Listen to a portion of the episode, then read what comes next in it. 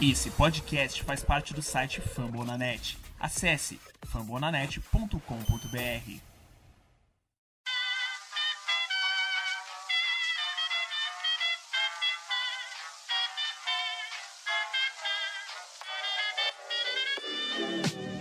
Mais uma rebatida forte. E ela tá fora daqui! Uau!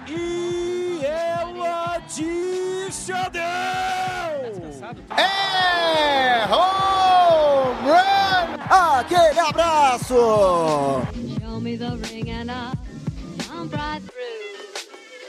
E aí galera do beisebol, tudo bem? Como é que vocês estão? A partir de agora começando o Rebatida Podcast, podcast oficial da plataforma Fumble da Net para falar das coisas da MLB. Tem muito episódio rolando, dois por semana, deve estar difícil de você aí do outro lado até acompanhar, né? Mas eu quero já deixar o convite para você ouvir o episódio que aconteceu na semana passada, o episódio 78. O 77, o nosso da semana passada, foi muito legal. Open Bar de No Hitter, contamos sobre o último No Hitter de cada um dos 30 times da MLB. Foi muito legal, várias curiosidades, foi fantástico. Eu sou o Thiago Cordeiro e te convido a ouvir o episódio 78, anterior a esse, que a gente teve o Power Ranking da galera do Rebatida Podcast, né? O Rebatida Podcast que tem essas duas equipes, né, trabalhando. Começo de semana, eu, Tássio Guto, eu sou o Thiago, e no meio da semana é a galera do Thiago Mares, Felipe Martins, Vitor Salviano, Vitor Silva, Guilherminho, Nathan Pires, tem também é, o Bernardo Regis chegando, participou do último episódio do Rebatida. Isso só faz com que a nossa comunidade cresça. Fica o convite para que você compartilhe, ouça, comente e, claro, siga a gente nas redes sociais. No Twitter é arroba Rebatida Podcast, arroba Rebatida Podcast ou arroba. E eu, se quiser seguir o meu podcast, é para falar do Dodgers, é o Dodgers Cast, o arroba é o Cast Dodgers. Não tô sozinho, a sala tá cheia. Fala Thiago, fala Guto, estamos aqui em mais um Rebatida Podcast desse começo de semana. Temporada tá voando, né, cara? Pô, a gente já tá em quase mais de 25% da temporada já, já aconteceu. As coisas estão uma loucura e vamos aí pra comentar tudo nessa semana. Sobre os no-hitters, você lembrou de um no-hitter de 8 walks? Que história é essa? Conta essa pra galera que eu achei muito engraçada, Tassio. Sim, cara, a gente tinha até comentado no Rebatida sobre o no-hitter que tinha sido de seis walks, né? Mas, pô, eu vi essa semana, tanto que eu vi no, foi no Twitter que eu vi, cara, um, um no-hitter de oito walks, né? Foi o, o- na época que ainda era Florida, Mar, é, Florida Mar, é, Marlins, né? E antiga, né? Na época, antes, antes do Marlins virar o Miami, né? Então, tipo, foi um no-hitter de oito walks, cara. E ele conseguiu terminar o jogo zerado, não sei como, mas foi um no-hitter de oito walks. Bizarro. Legal demais. E o cara depois jogou no seu Yankees, viu? Guto, seja bem-vindo. Fala, Thiago, Tassi, galera que tá escutando a gente. Doideira isso aí, mas é aquilo que, que a gente pode até adaptar aqui do futebol, né? Feio é não fazer no hitter. O cara foi lá e fez, é igual a cobrança de pênalti. Vamos lá, tem bastante assunto pra falar. Tem muita série divisional começando nessa segunda-feira. A gente tem um clássico entre White Sox e Twins, tem Nationals e Cubs, e claro, né? O meu, o seu, nosso Texas Rangers enfrenta o meu Yankees. Vamos que vamos. A briga vai começar cedo aqui esse episódio, então. Tasso Falcão é o Texas Rangers Bra, arroba Texas Rangers Bra. O Guto é o arroba Yankees Brasil. Eu sou o arroba Cast Dodgers e a gente convida você a seguir lá o Rebatida Podcast. A nossa edição é da Luke Zanganelli e a coordenação é do Danilo Batista, o nosso CEO. Vambora, sobe o órgão!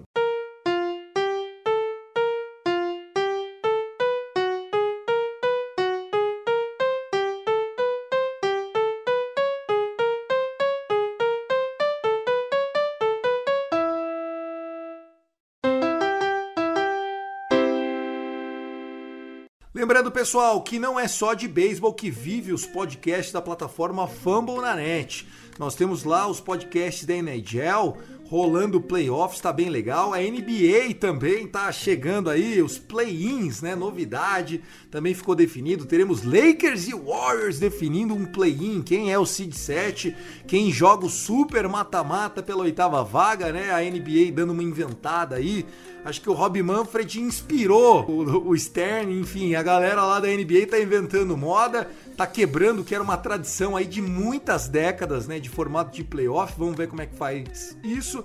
E claro, tem a NFL, cara. Tivemos Hulk mini camps rolando por toda a liga. Então fica bem atento, saiu o schedule, né, o calendário dos jogos da NFL, Famonanet também comentando sobre isso. É muito conteúdo, tudo de graça no seu agregador de áudio favorito. Estamos lá no Spotify, Deezer, iTunes, Amazon Music, Google Podcast e é tudo de graça para você.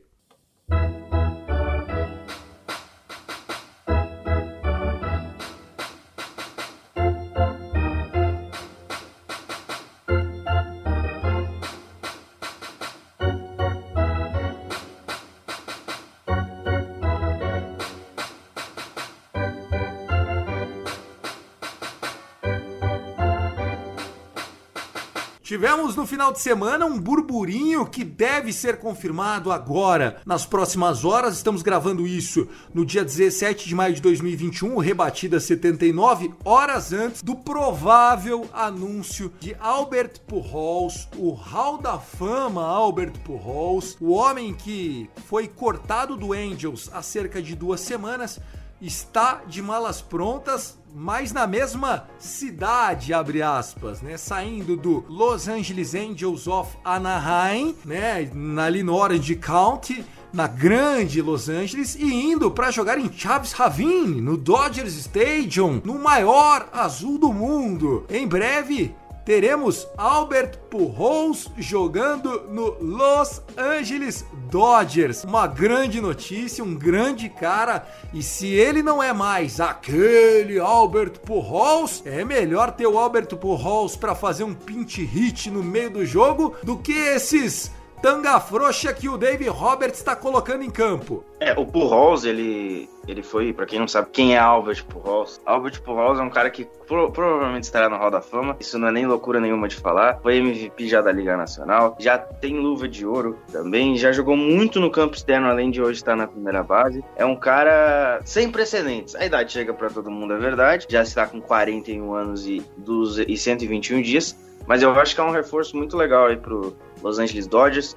Acrescenta principalmente na parte de combater arremessadores canhotos, né? Que isso pode ter sido um defeito dos Dodgers no ano passado, se é que teve alguma coisa. E é mais um nome, né? Além dele, a gente vai falar depois de Sutsugo, mas o Pujols é, vai chegar para jogar. Não acho, não acho que vai ser titular, mas é um nome, assim, muito legal para se ter no banco, assim. Eu não gostaria de enfrentar o Pujols de Quinty nem a pau.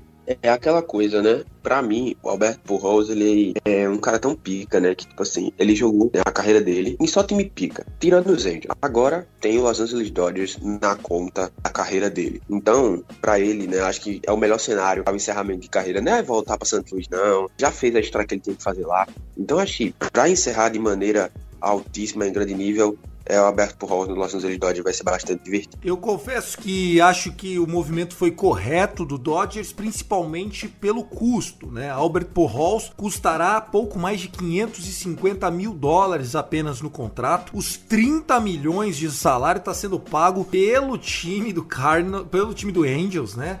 E existia essa expectativa, né, de o quanto que o, o Pujols ia aceitar é, receber do time que fosse contratado. E acho que até de birra, ele meteu um contratinho ruim no Angels. Ele assinou pelo mínimo com o Dodgers e falou: o Angels que se lasque tem nada disso não, né? Lembrando que se o Dodgers pagasse 10 milhões, por exemplo, para esse restante de temporada, o Angels teria que apenas absorver o restante do que faltasse do saldo. O pessoal foi lá e deu na canela, fez o Angels pagar tudo. Então, né, questão, questão financeira é, é sempre complicada. Eu não, eu não achei que foi a melhor forma de terminar uma relação entre Angels e Pujols, mas o Angels optou por fazer dessa forma. O Pujols tem total discernimento do que ele quer da vida e decidiu ir pro, pro Dodgers, recebeu o valor que é, até porque tá ganhando muita grana ainda. Ele tem mais um tempo de contrato com o Angels, se não tiver nada, é só mais esse ano, depois ele tá livre aí para assinar, ele assinou um, aquele, um daqueles contratões que a gente já está acostumado na Major League Baseball. Vai fazer companhia pro outro cidadão que chegou junto com ele, que é o Tsutsugo, que veio do, do Rays, que sinceramente não, não agregou em nada no Rays. Vamos ver se agrega alguma coisa agora no Dodgers. Os caras me trazem pro Rose e uma baita contratação, né? Independente de, da idade do Rose, ele ainda é um, um, baita hitter. E aí mete o Tsutsugo no meio, né? Sacanagem, né? Fica com o Tsutsugo. Só pra gente atualizar, né? O Dodgers, o atual campeão Dodgers, que deve anunciar, repito, Albert Pujols ainda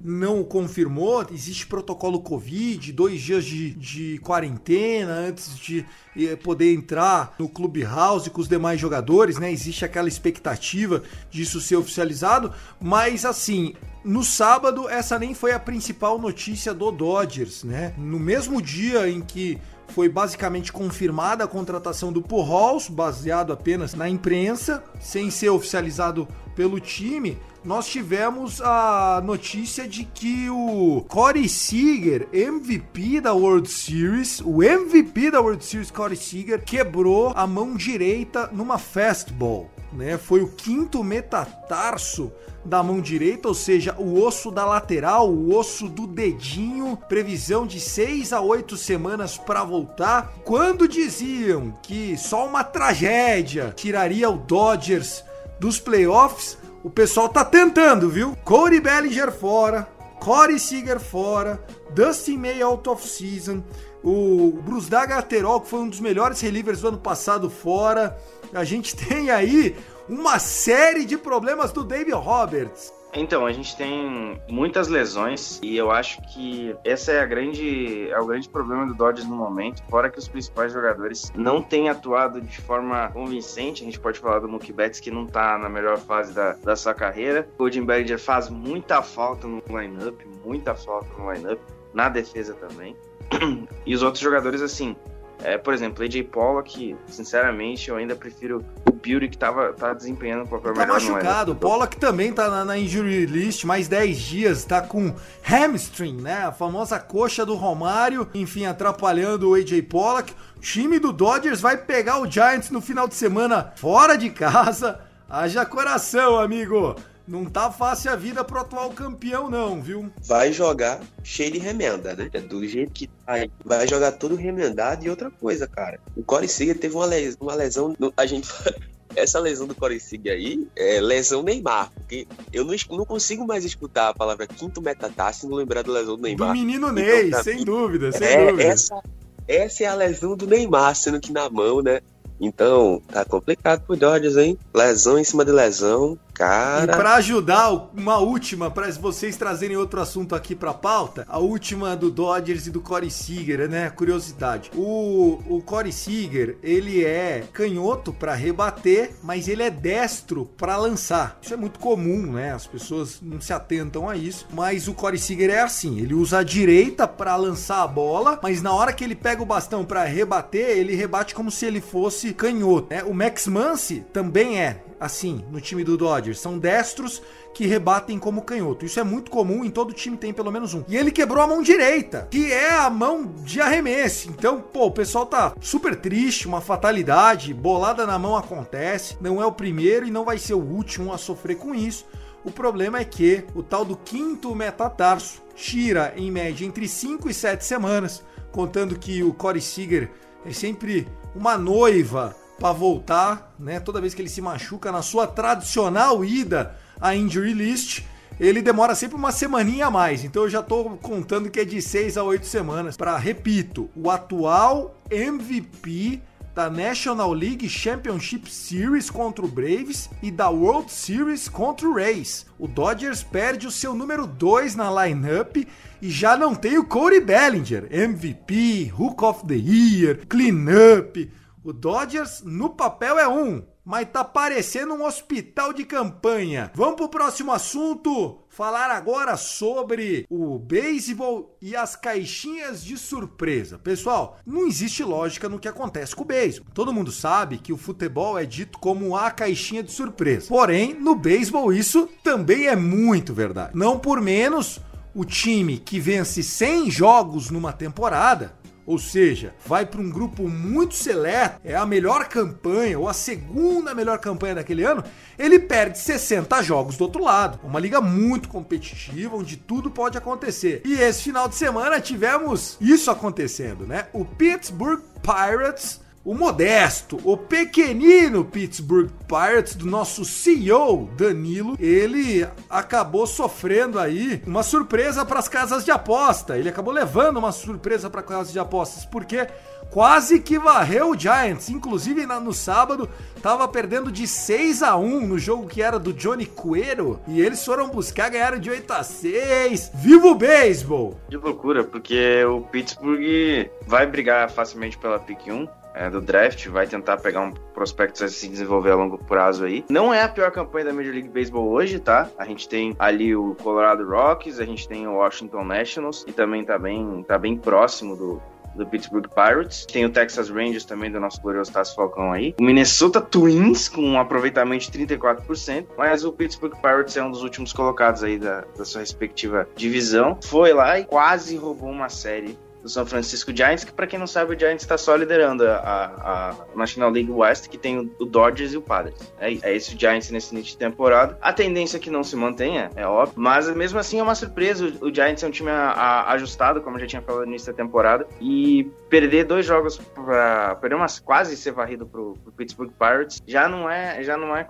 já não é comum. Perder uma série então é, é quase quase tão ruim quanto. Então vamos aguardar o que vai acontecer na sequência, mas pode ser um alerta ligado não sei. Porque como, como o Thiago falou, é muito inconstante o beisebol, então a gente sempre vai ter alguma surpresa, né? Por exemplo, é, pode acontecer mesmo do D-Backs roubar jogo do Dodgers, que tem uma série começando hoje. É, é normal, o Rocks, o Rocks já ganhou, nessa semana, ganhou dois jogos do, do, do San Diego Padres, então o beisebol é isso. Não, e outra coisa, né, cara? É uma coisa pra gente ver a loucura, né, que tá 2021. Se fosse num ano normal de São Francisco Giants jogando o beisebol de São Francisco Giants, um duelo entre Pirates e Giants ia ficar, a gente ia ficar zoando, ó, oh, os dois times ruins e tal. Mas a gente tá falando, tipo, poxa, como é que os Giants perderam pros Pittsburgh Pirates? E outra coisa, perder o walker off de um catcher, Jacob Stallings. Os caras perderam com o Walker Off de um catcher, né? Então, e, e, e eu tenho esse Jacob Stalin no meu time do, do Fantasy do Rebatida dos Ouvintes. Então, foi uma festa. E eu acho legal porque, assim, mostra é, como que o, o, o beisebol ele é. No jogo da sexta-feira, o Giants liderava o jogo, Fraser empatou e no 11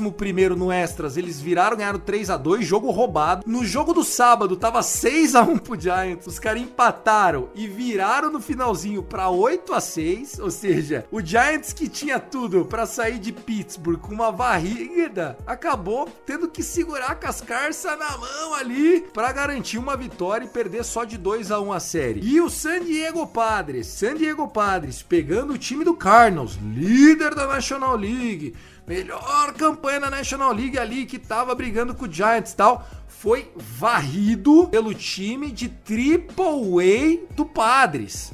O Padres jogando sem Tatis Jr., Will Myers, Rosmer, Pitchers, estava sem o core inteiro deles, jogando reservas do reserva. E os caras, inclusive em rede nacional na noite de ontem, acabaram varrendo e rolou inclusive polêmica do Manny Machado. Tássio adora o Manny Machado, é um grande fã do, do beisebol dele. Mas vou falar de uma pessoa que realmente acompanha o Manny Machado há algum tempo e que adora o jogo do, do, do Manny Machado.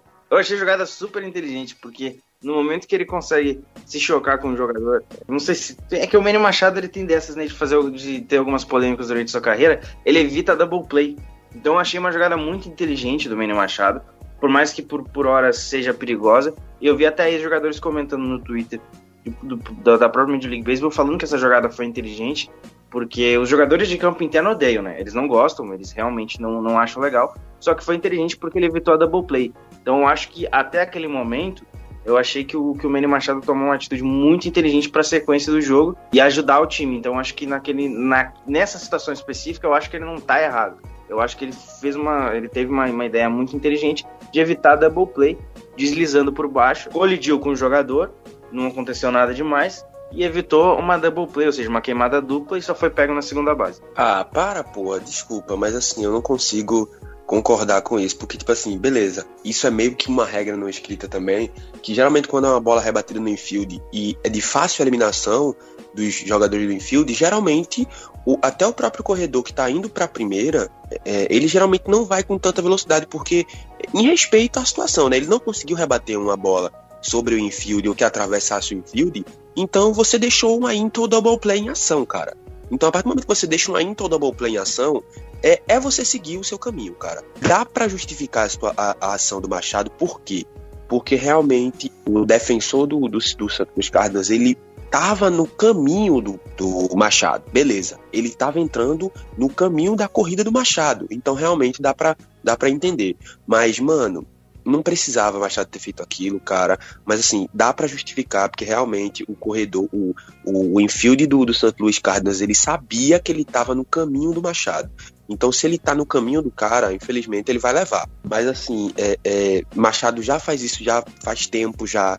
É, é Bautista também fazia muito isso. Então, tipo, eu tô contra esse tipo de jogada, porque, tipo assim, é, é, você tem que ser leal ao jogo, cara. Você tem que ser leal ao jogo. Então, a partir do momento que o seu, você tá na primeira base e o seu companheiro que veio a seguir colocou uma into double play em ação, é seguir o protocolo. É, é se abaixar, deixar a double play acontecer. Eu sei que você pode estar tá querendo buscar o placar, buscar o jogo, mas, mano, aconteceu, o seu parceiro colocou uma into double play em ação, é seguir o script. Infelizmente, a culpa é do seu parceiro que não conseguiu colocar a bola em ação. Eu confesso que não vi a jogada, né? Só o comentário, mas me parece que se não é proibido, enfim, tem que acontecer. Agora, o que me chamou a atenção foi o Guto dizendo, né, que quem é do infield não gosta desse tipo de situação do base runner colidir com eles, obviamente. E lembrando que o Machado é infielder. Então, assim, só deixar claro para ele que a vida é uma roda gigante, que o mundo dá voltas e que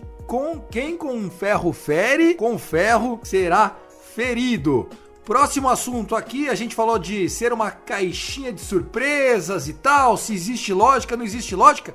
O que não existe lógica é bate-boca que sai na TV entre técnico e jogador. Tivemos Joey Girardi, técnico do Phillies, quase chegando ali no, no, no, A turma do Deixa Disso teve que atuar para segurar o Jan Segura, segunda base do Phillies. Ele cometeu dois erros no jogo. No primeiro inning ouviu uma pouquinha, no segundo inning parece que trocaram ali. O Joe Girardi ficou bravo. O Joe Girardi é daqueles malhadão, não é? Não é o, o general manager tradicional, não. É manager bombadão. E aí, quase que saiu pau ali dentro. Joe Girardi. Joy, Gerard.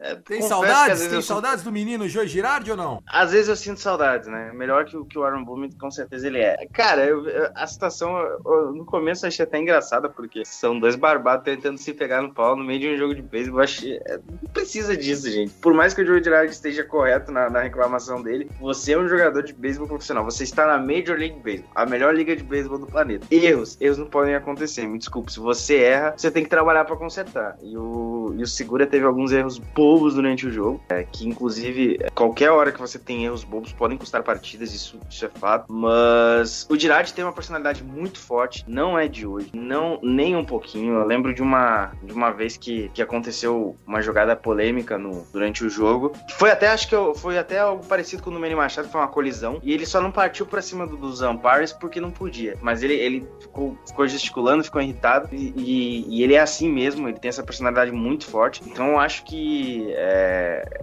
eu acho que da convivência, enfim, eu, eu, espero que não saia nada de pior disso, porque isso pode custar ou a troca do jogador ou a troca do técnico. Nesse caso, eu acho mais provável a troca do jogador. Então, é, pode ter um clima meio tenso em Filadélfia, mas eu acho que, que logo se resolve. É, galera que, que pode estar tá vendo beisebol há pouco tempo, pode achar, ah, mano, que coisa, né? Para. Mas isso não costuma acontecer, tá? Isso é algo fora do normal, né? Geralmente ninguém discute sobre o que acontece no campo durante o jogo. Então, tudo que acontece no campo, seja jogador discutindo com outro jogador, a gente não vê isso. Geralmente a gente não vê cara tá puto com o seu colega de trabalho, ele geralmente guarda para ele. O treinador também guarda para si e conta isso no vestiário, resolve essa porra no vestiário, cara. Mas assim, ver isso é, sendo exaltado ali, isso é coisa do futebol, mano que o, o, jogador fica putinho quando o treinador substitui ele. Então, é mais ou menos, mais ou menos essa vibe. Então, no beisebol isso não rola, isso não acontece.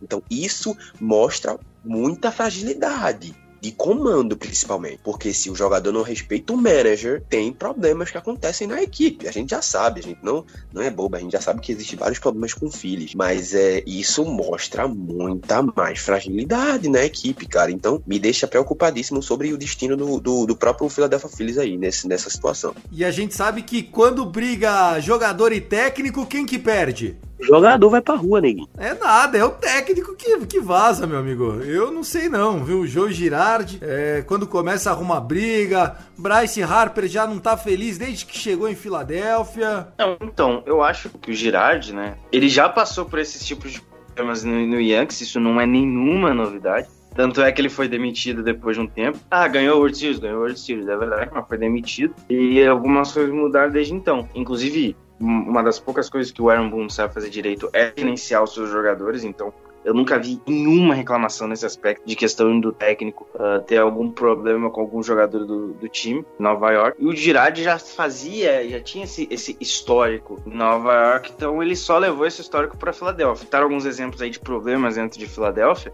Eles têm uma folha salarial muito grande também, né? Acabaram de renovar com o Real Muto, então eu acho que isso tudo leva a crer que talvez a pressão para ter um time, pelo menos, não digo não só competitivo, mas que chega aos playoffs, deve estar muito maior do que nos outros anos. Então, acho que isso talvez tenha sido levado para o campo nesse aspecto. Eu fico sempre curioso para saber como é que vai ser no dia seguinte, né? A treta, se alguém vai ser afastado e tal. A verdade é que na coletiva o Joe Girardi disse que o que acontece no banco fica no banco, que é justamente o que o Tássio Falcão falou, que não é comum que as brigas de beisebol extrapolem o vestiário, né? E não aconteceu isso, mas que o clima lá deve estar tá uma merda, isso sem dúvida nenhuma, né? Porque a gente está vendo o, o Philadelphia Phillies simplesmente derretendo, o Philadelphia Phillies, que tem essa pressão por ganhar, mas apesar de estar tá perto do New York Mets, é, tem ali uma dificuldade muito grande. Os últimos 10 jogos foram 5 vitórias, 5 derrotas, duas derrotas seguidas, perderam a série contra o Toronto Jays, né? Então a gente fica na expectativa de qual será o futuro de Joe Girardi, Jean Segura e o bom time, talentoso time do Philadelphia Phillies. O Philadelphia Phillies que é aquela eterna bagunça, né? Uma torcida que cobra muito, uma imprensa muito chata, não é fácil jogar em Filadélfia, não é aquele time acolhedor para os jogos de beisebol, né? É um time hostil e é hostil para os dois lados. É sempre um ambiente meio frio, jogos adiados por chuva, né? O Philadelphia Phillies também geograficamente ele é um pouco complicado. Ele joga ali na costa leste e acaba sofrendo ali na Pensilvânia com as intempéries do tempo.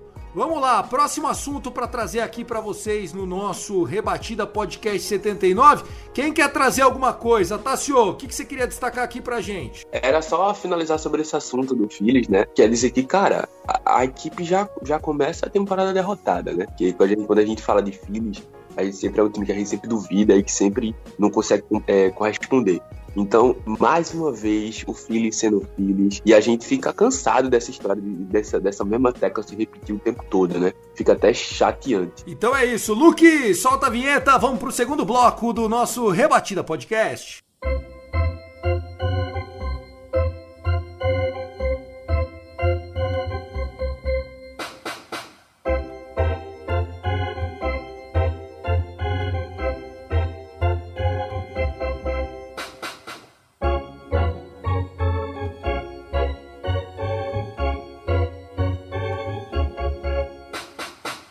Começando o segundo bloco do nosso Rebatida Podcast, o final de semana marcou bastante. Só queria aqui fazer uma pausa. No começo do episódio, a gente no improviso falou sobre um no-hitter que acabou tendo muitos walks. Falei até oito walks, falamos no improviso. Só para colocar os pingos nos is para você que chegou até aqui, foi o no-hitter do AJ Burnett. O AJ Burnett que depois fez carreira no Yankees. O AJ Burnett, ele venceu o San Diego Padres lançando, olha só, nove walks e um hit by pitch. Ele não teve nenhum hit, né? Ele, ele, ele botou 10 caras em base e nesse dia ele deu 129 arremessos, só 50% deles foi pra strike. Ou seja, é por isso que ele andou a galera. Ele não tava jogando nada dentro do prato, né? Aqueles jogadores que vão fugindo do, do arremate, foram indo, foram indo, foram indo. E AJ Burnett, então, tem um dos piores no-hitters da história do beisebol. Eu tava procurando, inclusive, é, só teve um no-hitter com mais walks que esse. Foi um no-hitter do Jim Maloney contra o Chicago Cubs em 19 de agosto de 1965. O maluco meteu 10 walks um hit by pitch, enfrentou 40. Ouça essa, 40 caras foram pro prato. Sabe por quê? Porque foi um no-hitter de 10 entradas. Ou seja, o jogo terminou empatado em 0 a 0 e ele foi lá num dos que foi um dos piores, vamos dizer assim, no-hitters da história. Eu, eu adoro essas histórias de no-hitter. Cara, isso é bizarro, mano. Bizarro, bizarro, bizarro. Eu não duvido dessa, no meio dessa brincadeira ele ter lotado base só cedendo walk. E... Certeza! E ter, ter, ter, ter, que limpar a sujeira que ele fez. Mas é, ainda assim eu, eu acho que segue sendo muito complicado. Porém, 10 entradas, o cara saiu do jogo e acho que ele ficou. Ele não jogou os próximos dois estádios. Ele deve ter dado uns 150 arremessos aí nessa brincadeira. É, não tem essa estatística de quantos arremessos ele deu, mas ele deu arremesso para burro. Vamos lá, trazendo aqui a notícia então. Aconteceu um feito histórico nesse final de semana. Corbin Burns se tornou o jogador a ter o novo recorde de innings arremessados sem ceder nenhum wall. Né? O Corbin Burns atingiu a marca. O recorde até então era do Kenley Jensen, closer do Dodgers, que entre as temporadas 2016 e 2017 conseguiu arremessar 51 innings consecutivos sem ceder nenhum walk. O Corbin Burns bateu essa marca recebeu é, bonezinho pra cima, todo mundo batendo palma pra ele, apareceu no estádio dele, jogando em casa. E aí depois, o que, que aconteceu, Tassio? Meu Deus aconteceu foi a desgraça, né? Ele meteu então... um walk, porra. Vai tomar no cu, Corbin Burns. Rapaz, mano, é bizarro. A gente, a gente fica pensando, puta que merda se tantas coisas a gente, tantas situações que dava para dar certo, o cara vai lá e, mano, dá uma cagada dessa. Então, às vezes é por pouco, né? Às vezes é um momento que o cara se desconcentra na partida e acaba dando esse vacilo. Cara, arremessador tem muito disso, né? Eu acho que principalmente durante a partida, se ele se desconcentra, ele perde algum, perde algum mínimo detalhe ali e já era pro jogo dele. Eu acho que isso atrapalha demais. Por isso que eles são, eles ficam mais resguardados, só conversam basicamente com, com o catcher durante, durante o jogo para acertar detalhe mesmo de alguma, alguma coisinha que tá tendo problema e tal. Mas o Corbin Burns, assim como o Woodruff, vem, vem temporadas absurdas pelo Milwaukee Brewers. Eu acho que eles são uma das principais chaves aí pro time brigar por esse título divisional com o St. Louis Cardinals, porque eles estão pau a pau ali, né, na, na divisão. Para quem não, não sabe, o, o St. Louis Cardinals está com 23 vitórias, eles estão com 21 vitórias no Milwaukee Brewers. Então jogando bem sem o Yelich. Então, quando o Yelich voltar aí é mais um, é mais um reforço pro time. Sobre o Corbin Burns no geral, que temporada vem fazendo o segundo da, da rotação, não é o primeiro, o Ace é o Woodruff, e vem melhorando mais do que da, da temporada passada. O Brewers tem um, um, conjunto de arremesso muito bom, né? A gente tá falando aqui não só do Burns, mas além dele tem o Woodruff, o Devin Williams do bullpen, o Raider é um o excelente Peralta closer. tá muito Enfim, bem esse ano. O Peralta que, que Ano passado, ele, na, na, em 2019, ele alternava entre reliever e, starter pitcher, se fixou como um starter pitcher e vem jogando bem. Obrigado por ter tá jogando bem, Peralta. Você me ajuda muito no fantasy. Então, cara, é um time bem ajustado aí. Um feito muito legal pro Burns que vem se consolidando nas cabeças aí de bons arremessadores na liga. Quem sabe ele sobe mais uma prateleira logo logo. Outra marca que também foi encerrada esse final de semana foi a do Shane Bieber. É, Shane Bieber, o ex Cy Younger do Cleveland Baseball Team, ou Cleveland Indians ainda, Shane Bieber vinha a 20 starts consecutivas, conseguindo pelo menos 8 strikeouts. Maior marca da história do beisebol e bem que chegou agora nesse final de semana o menino, né, o Shane Bieber, ele que ainda tá no seu contrato ali de, né, não conseguiu ainda pegar o dinheiro da bufunfa, né? Tá de olho na boutique dela, o menino Shane Bieber, acabou sofrendo demais, tá? Num jogo contra o Mariners, teoricamente, um jogo para ele ir para cima e conseguir manter a sua streak, né, a sua sequência. Shane Bieber quase sete strikeouts, faltou um strikeout para ele manter a sequência e ele saiu do jogo porque tava bases lotadas, 103 arremessos, dois walks vinha seguido, 3 a 0 o jogo pro adversário Aí, né, meu amigo, o Francona olhou pra cara dele e falou: Ó, me perdoa, mas eu vou te poupar, porque também não adianta ficar estourando seu braço aqui pra você bater um recorde ou manter um recorde. E aí a gente não sabe se parabeniza ou não o, o treinador pela decisão. A verdade é que saíram dessa situação, fizeram a terceira eliminação do inning o Indians reagiu e quase empatou o jogo, ficou short, né? Ficou 3 a 2 Eu fico pra morrer com um negócio desse, cara, quando eu vejo o, o pitcher. Não sei porquê, é uma agonia minha quando eu vejo que o pitcher start não sai com, com, com, com a entrada fechadinha. 5.0 IP, 6 IP. Eu fico, porra, quando o cara sai com 5.1, 5.2, eu fico agoniado, sabe? Eu gosto quando o, o pitch ele fecha as entradas com pum, 7P, 6IP fecha, não sai.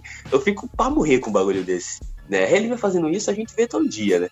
Mas assim, quando eu vejo um negócio desse, eu fico agoniado, porque acaba desequilibrando a estatística do cara, né? E quando, quando eu lá, as somatórias das, dos ines fica lá, né? Se o cara costuma não fazer isso é, como sempre, acaba ficando assim. Então o Shane Bieber acabou saindo antes de completar a entrada, né? Mas é um cara que é, dispensa, dispensa os comentários, né? Shane Bieber é sensacional. O Thiago falou sobre contratos, né? Nas últimas duas off-seasons aí, o, o, Indian já tentou dar um, uma extensão massiva para ele. Ele deu um, meio que uma recuada. Foi no primeiro, no Spring Training da penúltima temporada, antes dele ser Young e tudo mais, dessa temporada também. Não sei se o futuro dele está em Cleveland, mas a questão é que o presente está. Ele quebrou esse recorde lá. Vem fazendo mais uma boa temporada. O Cleveland é segundo colocado na divisão central. E pode incomodar, quem sabe, aí, o White Sox, que é o grande favorito dessa divisão. O Minnesota Twins está mais para lá do que para cá, está em último da divisão, está conseguindo ficar atrás do, do, do, Eu vou repetir: o Twins está atrás do Tigers. Mas o não. O Twins está atrás do Tigers. Tigers é horroroso. horroroso. É isso, né? Falamos então dessa situação. Shane Bieber, Corbin Burns são dois aces. O Shane Bieber tem 25 anos, tá aí vendo chegar esse contrataço. Eu, se sou ele, também não aceito nenhuma proposta do Cleveland, não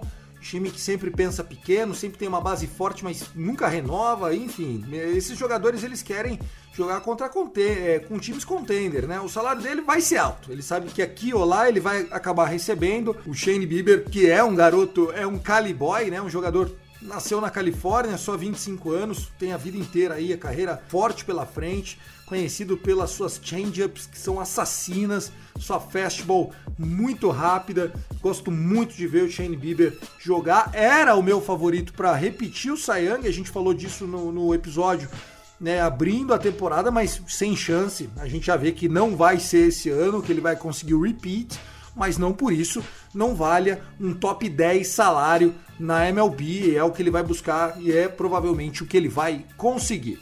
Senhores, vamos lá. Séries que aconteceram primeiro. A gente já falou aqui sobre a série do Pirates vencendo o Giants. Falamos da série do Cardinals sendo varrido pelo Padres. Nós tivemos aí, inclusive, alguns resultados que acabaram surpreendendo, sim, por que não? Uh, querem destacar alguma coisa? Começa você, Tassio, seus destaques, depois vem o Guto. Por exemplo, esse jogaço entre Brewers e Braves, né, cara? O jogo acabou 10 a 9 tava 8 a 0 pro Brewers, reação. Beisebol é maravilhoso. Teve muita série boa nesse final de semana, como a gente já, tinha, já havia destacado no comecinho. A gente falou sobre o, a, o grande final de semana dos Pirates para cima do San Francisco Giants. Teve essa série dos Brewers. Teve também é, é, teve a varrida do, do Houston Astros em cima do Texas Rangers.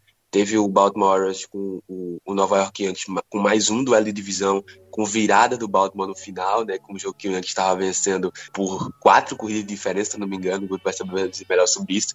Então foi um final de semana muito interessante, né? Com, com esses destaques. É, ontem em Baltimore virou, né? A gente estava ganhando de 5 a 2 eles viraram o jogo, eles evitaram a varrida, a gente tinha ganhado os dois primeiros jogos da série. E tem, tem que ter acontecido isso em Nova York, a gente tem conseguido ganhar os jogos mesmo com metade do time na, na lista de contundidos, né? O Gleyber Torres pegou Covid semana passada, tá fora, o Odor ainda tá o Odor deve ser acionado hoje, deve voltar contra o seu time. O Luke Voigt voltou, mas o Stanton foi. E teve mais um jogador. Ah, o Hicks também foi pra, pra injury list. E é capaz do Hicks perder o resto da temporada inteira aí. O Yankees subiu um centerfield do AAA e quem sabe futuramente um dos grandes prospectos pode subir, que é o Steven Florial. Ele que já apareceu na Major League Baseball ano passado. De resto, a gente teve uma série bem interessante entre Phillies e Blue Jays. Ontem o Blue Jays venceu, né? 10 a 8 Vem, vem, vem, vem assim. A tonada do Blue Jays é meio complicada. Eles estão bem irregulares, mas é, se isso se aplica à divisão de Braves, Mets e companhia, dá para dizer que ultimamente o Blue Jays e o, o Blue Jays vem, vem tendo essa, essa tonada na, na, na, na, American League, né? Vem alternando entre bons e maus momentos. Precisa de uma constância melhor se quiser chegar aos playoffs. O Angels evitou a varrida pelo Boston Red Sox, 6 a 5 grande atuação do show Otani, como, como quando de sempre, e o Mark Trout fez das dele também. E acho que é isso, né? O, o Nationals também venceu o D-Backs ontem por shootout. Então é uma coisa difícil vencer sem ser decorridas. Ah,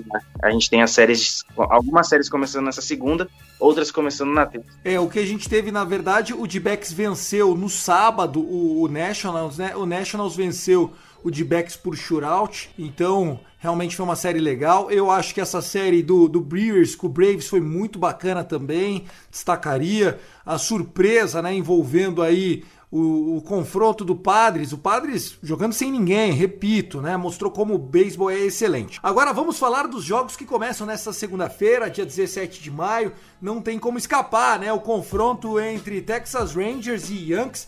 O Rangers, que é um time que eu tenho jogadores eh, nos meus fantasies, né? O próprio Adolis Garcia, o Finer Falefa. Tá perdendo pra burro, hein, Tassio? Que time horroroso. Tal do Danny Dunning lá, o cara é um lixo. cara, eu vou te falar, mano. O time. Aquela coisa, né? O time não chega, chega a ser longe de ser ruim, ruim, ruim. De ser um Detroit Riders, de ser um, um Minnesota Twins do momento, que esse time é ruim da, da, da, liga. Não chega a ser um time tão ruim nesse patamar. Sendo que, se for parar pra perceber, se a gente for olhar o, se a gente for olhar os jogos que os Rangers enfrentaram nessa, nessa, nessa série até aqui. Um dos times que conseguiram varrer o Texas Rangers foi San Diego Padres, o Houston Astros, essas duas equipes. O resto, ninguém conseguiu varrer os Rangers. Né? Os, Rangers os Rangers venceram série contra o Boston Red Sox, né? Então eu acho que é aquela coisa. Sim, e eu esqueci o, o São Francisco Giants. Então, Giants, que foi uma série de dois jogos, então para mim não é uma varrida, uma série de dois jogos é muito pouco para definir uma vitória numa série, então, mas pela teoricamente é. Então, Giants, San Diego Padres e Houston Astros. As, últimas, as únicas três equipes que conseguiram passar o caminhão em cima dos Rangers, né? Então, é, e nessa semana, né, consequentemente, foi Giants e, e, Astros. Então, foi uma semana que o Rangers perdeu todos os jogos na semana. Então, tá L, tá L6, né? Seis derrotas numa sequência. Mas é, eu costumo, eu, nesse momento, eu costumo interpretar como só como uma semana ruim. Até porque, é, de todos os jogos, né? todos, menos o jogo do sábado, a gente teve chance. Só tirando o jogo do sábado, que a gente não teve chance, que o Astros abriu uma bolada. Mas assim, de todos os jogos, né? O único que a gente não teve chance foi esse. O resto, todos a gente teve chance. Todos a gente deu dificuldade e o adversário ganhou no detalhe no final. Então não foi derrotas é, é, Seis vezes no detalhe. Você tá ouvindo isso, né, Guto? Seis vezes. Puta, que pecado. Era pra ter feito 5-1 e acabou 0-6. Não, é real... então realmente isso, cara. A, a, a, equipe visita... a equipe adversária foi competente no final do jogo, né? Então foi realmente, foram cinco vitórias do, dos adversários no detalhe, que o Rangers não teve, não teve, não conseguiu. E a, a da, da quinta-feira mesmo foi Alkeroff por, por causa de, de wild pitch, mano. Então, tipo, pra você ver como foi, né? Agora tem essa sequência aí, essa nova semana começando. Tem Yankees e Astros novamente, né? Então tem tudo pra ser interessante. É uma série de quatro jogos, né? Porque é série contra a divisão leste, então vão, vão ser séries assim de quatro, três jogos. Então vamos ver o que acontece, né? Série que já definiu, Yankees e, e, e Rangers já definiram o final da Liga Americana então é sempre boas séries. É, hoje temos Garrett Cole no montinho para Nova York, amanhã o Tail inteiro e na quarta-feira vai ser o Corey Kluber, então é a sequência 1, 2, 3 aí da rotação. Severino ainda não está 100%, está trabalhando em bullpen lá em Scranton, né, no Ray Riders, que é o time de AAA de Nova York. Mas é uma série bem interessante, até pelo confronto. O Yankees ainda não varreu ninguém na, na, na, liga, tá sempre no quase. Né? Nas últimas três séries ficou no quase, ganhou os dois primeiros jogos, perdeu o último. O Yankees tá 3-10 no último jogo da série nessa temporada, e a maioria desses jogos a, a série já estava vencida. Ontem, inclusive, conseguiu espalhar farol. Além de Yankees e The Rangers, a gente tem White Sox e Twins, duelo divisional interessante. Nationals e Cubs e Mets e Braves. Está recheado de duelo divisional nesse início de semana, tem Rockets e Padres e de Backs e Dodgers, então é só duelo divisional. O único confronto, os únicos dois confrontos que eu estou vendo aqui que não são duelos divisionais são Giants e Reds, Yankees e Rangers e Tigers e Seattle Mariners. De resto, vai ser, vai ser interessante aí, bastante, bastante duelo divisional nesse início de semana, lembrando que o Cleveland visita o Los Angeles Angels. Legal, eu queria destacar também o confronto que vai ter entre Nationals e Cubs nesse meio de semana. É legal, né? Uma, é, são interdivisionais, mas tem uma, uma rusga muito grande, Chicago ali com Washington, eles não se pegam até por outros, outros esportes, enfim, é sempre legal a gente ver é, é, essa, essa troca de, de times de outras divisões e eu gosto também quando existem confrontos que não são da mesma divisão, que mostra um pouquinho também a diferença, né? A gente vê o Padres ganhar três jogos seguidos do Cardinals me desculpa, significa alguma coisa. Significa que a divisão central realmente pode não ser tudo isso, né? Claro que a gente não pode generalizar, mas é uma análise que eu faço. Outro confronto que também a gente poderia destacar aqui é o confronto entre Mets e Braves, né? Mais um confronto ali da divisão nacional leste. A gente sempre bate nessa tecla, mas é verdade, né? A gente tem o Oakland A's contra o Houston Astros, confronto divisional também muito interessante. Como é que será que esses times vão sair? E o Boston Red Sox vai pegar agora o Toronto Blue Jays. Se o Toronto Blue Jays quer aspirar alguma coisa na divisão, tem que roubar essa série em casa do Boston. Concorda comigo? O, o, o Blue Jays está em segundo colocado na, na divisão por pouca porcentagem, acho que eles estão 20, 22, 17, a gente tá 22, 18. Ou eles estão 23, 18 e a gente tá 22, 18. É algo bem mínimo. Se eles roubam essa série do Boston Red Sox, o Yankees fazendo o dever de casa, entre aspas, o Red Sox já desce duas posições, ele já cai para a terceira da divisão. A gente tem o Tampa Bay Rays visitando Baltimore, então o Rays pode sair de Baltimore com uma série ganha e aí pode complicar muito a vida do Boston Red Sox. Então a semana do, do, Red Sox é muito importante, porque o Toronto Blue Jays está um jogo e meio do Red Sox e o Yankees está dois jogos do Red Sox. A diferença já esteve em um ou e quase meio jogo, né? Esteve meio jogo quando o Yankees ganhou o segundo jogo da série contra o, o Baltimore. E quem que é favorito? O Boston ou o Toronto jogando no complexo ali que o Toronto tá mandando seus jogos? Dunedin, na Flórida. Eu vou ficar com o Red Sox pelo ataque, mas que o arremesso do Red Sox seja mais consistente. O jogo é fora de casa, mas favorito é tipo 51 contra 49% nesse, nesse caso, é duelo divisional, então eu não abro mão de nada, até porque a gente tem Guerreiro e Bichette jogando demais. O Vladimir Guerreiro ainda tá beirando os 30% de aproveitamento, a gente já tá quase terminando o mês de maio, então ele que é um rebatedor de potência, né, é, é, é bom ficar de olho aí. Eu acho que podem haver surpresas nessa série de início de semana lá em Dunedin. Vamos lá, pra gente encerrar, Tassio, sua visão desse confronto da sua divisão entre Oakland A's e Houston Astros, valendo também o topo da tabela ali, se não na prática, também emocionalmente falando, o, o A's que de, eles deram uma tropeçadinha no final de semana. Como é que você encara esse confronto? Os dois times estão apenas meio jogo separados, né? O Astros vem de seis vitórias seguidas. O, Oakland A's nos últimos dez jogos venceu seis, perdeu quatro, ou seja, uma campanha regular, né? Mas o Astros parece que chega mais quente nessa série. Podemos dizer que é o favorito para o confronto? Vou te falar, não, não é só porque varreu os Rangers, não, porque eles foram muito competentes. É aquela coisa, né? Tem um momento que os Astros começam a engrenar na temporada. E eu acho que esse momento começou a bater na porta. Então, é, infelizmente, os Rangers foram o primeiro a receber logo essa mãozada. Então, é um time que tá, é muito, é, tá muito chato, tá muito chato. É, são duelos desgastantes no bastão. Tem às vezes que é, é, Altuve, Bregman, Correa, segurava o, o, rebatedor por 11, 12 arremessos, mano. 12, duel 12 arremessos num duelo só. Então, tipo assim, ficava 10, do, 10 11, 12 arremessos e no 13 terceiro botava a bola em campo. Então, tipo assim, isso para qualquer pitcher é uma merda, porque você tá num duelo desgastante com o cara e o cara vai lá e ainda rebate pro 12 décimo terceiro arremesso. Então, é, eles parecem que entraram na sintonia, né? Estão conseguindo rebater muito bem, colocar a bola em jogo. E vai ser uma série muito interessante, né? Porque Oakland e Astros sempre se pegam, mas eu acho que os Astros estão um pouquinho à frente. Vamos ver como vai começar essa série. Legal, pessoal, pra gente encerrar o Rebatida Podcast, aquele momento para falar do Fantasy, eu, puxa vida, comecei apanhando do Vitor Silva, né, do All News, né, do Baltimore Orioles, o time dele foi perdendo, perdendo, perdendo, perdendo, chegou no domingo, aquele dilema, dou aquela corrida no free agent, abro mão dos meus ace, escalo 5 cara e viro, ou perco e pelo menos seguro os braços e resolvi a segunda opção, tô arrependido. Voltei para 50% da temporada, 3-3, era uma vitória importante para mim, deixei escapar, mas a, quem roubou a cena foi o tal do Joey Wendell, lá do, do Rays, Wendell, Wendell, sei lá como é que pronuncia o nome desse cabaço aqui, mas mandou muito. Ele e o Vladzinho, como vocês falaram, estão jogando muito. E a nossa representação na Liga dos Ouvintes, tá, senhor? Tá uma maravilha, ganhei de novo, mais uma semana vencendo. É, tô com o mesmo retrospecto que na Liga nossa lá do Rebatida, né? Tô 4-2 na Liga dos Ouvintes e 4-2 na Liga do Rebatida, né? Mais uma semana, mais uma vitória. Dessa vez em cima do Guto. O Guto tentou, foi valente, mas é, o meu time é muito chato. Vou dar trabalho, estou de volta. Isso, vou ensinar como gerencia uma franquia, não o Thiago Mares que tá 06.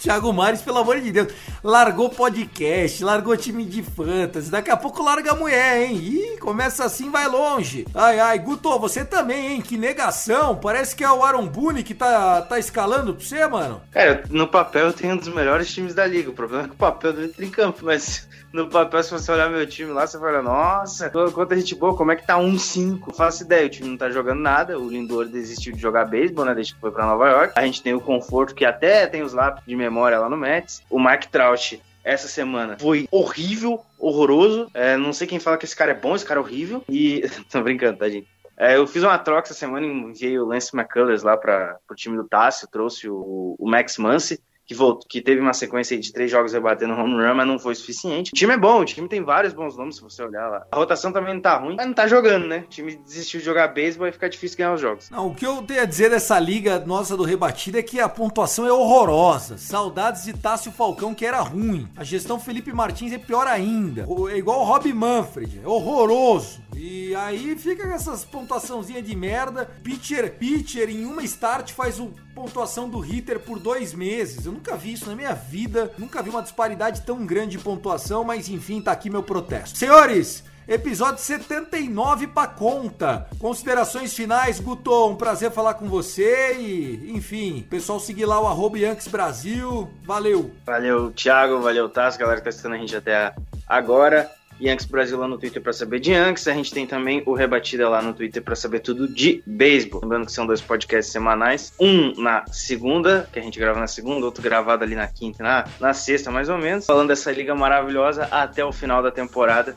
Ah, já foi um mês de temporada, a gente já tá quase terminando o segundo mês de temporada, esse negócio passa rápido. E quase, quase chegando ao rebatida de número 100. Então vamos que vamos aí. E lá no Fambonanet você encontra também tudo sobre os, as quatro grandes ligas americanas. Lembrando que a NHL e a NBA estão nos playoffs. É isso, até a próxima. Tá certo, Tássio, você, Texas Rangers Bra, para muito conteúdo, para falar de Big Brother, no limite, porque de beisebol, ó, seis derrotas seguidas. Haja coração, amigo. Pô, tem dia, oh, ontem tava até difícil de twittar, cara. Pô, mas é. a gente vai seguindo assim, né? Só mais tu que tem o, que o Dodgers, né? Que perdeu cinco seguidos no dia desse. E é o Dodgers. Foi difícil, imagina, cara. Então é isso, né? Estamos aqui, mais um Rebatida concluído. Né? Obrigado aí, Guto. Obrigado, Tiagão, essa companhia de toda segunda-feira, que é top, que é massa. Né? Sigam lá no Twitter, arroba Rebatida Podcast, né? Delone Rangers também tá em ação, então tamo junto, cara. É seguindo aí, semana que vem tem mais. Beleza, valeu. E é isso, pessoal. Agora eu só tô na torcida para que Albert Pujols realmente assine com o Dodgers, porque vai ficar feio, né? Nós já gravamos o negócio do Pujols no Dodgers. Imagine se o maluco é vetado por problema físico, vai saber. Agora eu tô na torcida aqui, hein? Estamos precisando de bastão, destro principalmente. Esse é mais um Rebatida Podcast. Eu sou o Thiago Cordeiro, arroba Cast Dodgers, junto com o Guto Edinger, o arroba Yankees Brasil, Tássio Falcão, arroba Texas Rangers Bra, na edição de Luke Zanganelli, coordenação de Danilo Batista. Não deixe de consumir os produtos produzidos em português para falar de esportes americanos e nesse aspecto a plataforma Fumble na net tá com tudo, tá em alta e nos ajude. Compartilhe. Um abraço, gente. Até semana que vem. Falou!